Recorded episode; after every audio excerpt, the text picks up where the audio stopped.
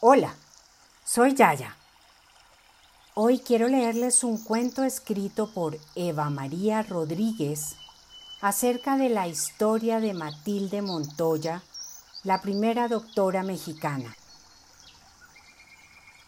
Acompaña nuestra lectura con el canto de pájaros del canal Mi Paraíso Visión. Corría el año 1859. En Ciudad de México nacía Matilde Montoya.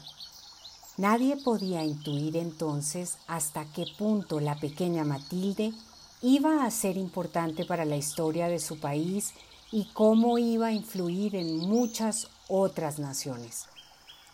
Matilde era una niña muy inteligente, pero también muy trabajadora, obstinada y segura de sí misma. Con tan solo 16 años, Matilde empezó a prepararse para ser partera y pronto empezó a ejercer como tal. Pero lo que ella realmente deseaba era convertirse en doctora. Es más, ella quería ser ginecóloga. El problema era que por esa época las mujeres no estudiaban medicina en México ni en muchos otros países, y había muchos hombres que se oponían. Sin embargo, tras un primer intento de ingresar en la universidad para estudiar medicina, Matilde fue rechazada.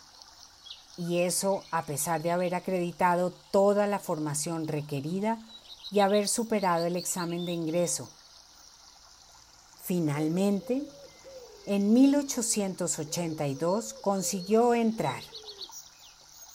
Esto causó un gran revuelo que enfrentó a los miembros de la comunidad universitaria en dos bandos.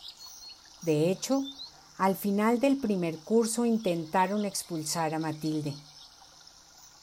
Esta recurrió al presidente de gobierno para que la ayudara, el cual tomó partido y consiguió que Matilde siguiera estudiando medicina.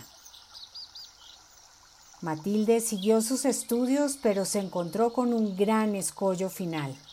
La universidad no le permitía presentar el examen final para conseguir su título de medicina. Una vez más, Matilde no se cayó y volvió a recurrir al presidente. Este se presentó en la universidad para abogar por la joven Matilde y proclamó un decreto presidencial por el cual se permitía a las mujeres acceder a los mismos derechos y obligaciones que los hombres para el estudio de la medicina. Así, en 1887, Matilde Montoya se convirtió en la primera doctora mexicana no solo gracias a su inteligencia, sino también a su persistencia, a su valentía y a su coraje.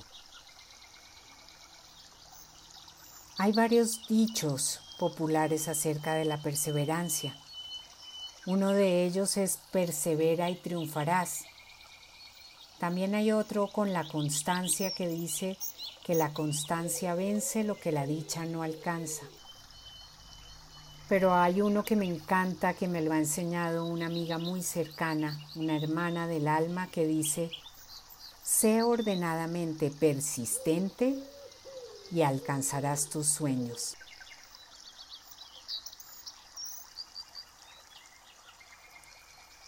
Con todo mi cariño,